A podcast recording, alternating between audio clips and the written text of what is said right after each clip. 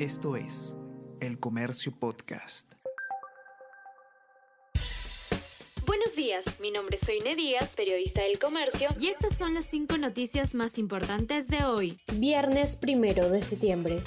Fiscalía abre investigación contra Guillermo Bermejo por tráfico de influencias. Indagación preliminar de la Fiscalía de la Nación determinará si el legislador de cambio democrático Juntos por el Perú cometió el delito en agravio del Estado. Según colaborador eficaz, el asesor Yul Valdivia llevó una coima a la casa del congresista como parte de un acuerdo ilícito para gestionar proyectos.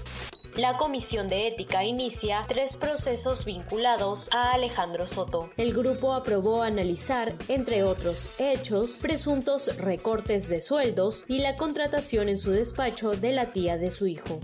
La defensa del terrorista Polay no presenta sus argumentos y el caso está estancado. El Estado peruano aún no ha sido notificado con las observaciones de fondo. Boluarte no se ha pronunciado sobre el tema.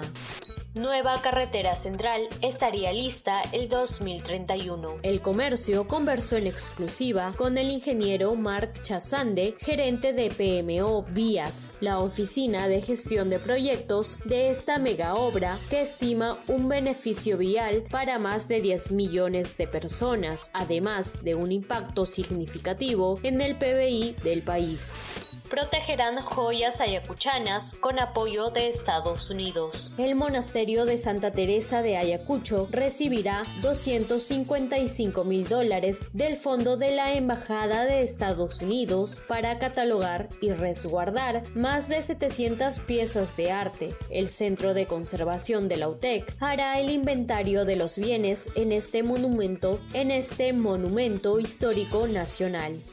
Esto es el Comercio Podcast.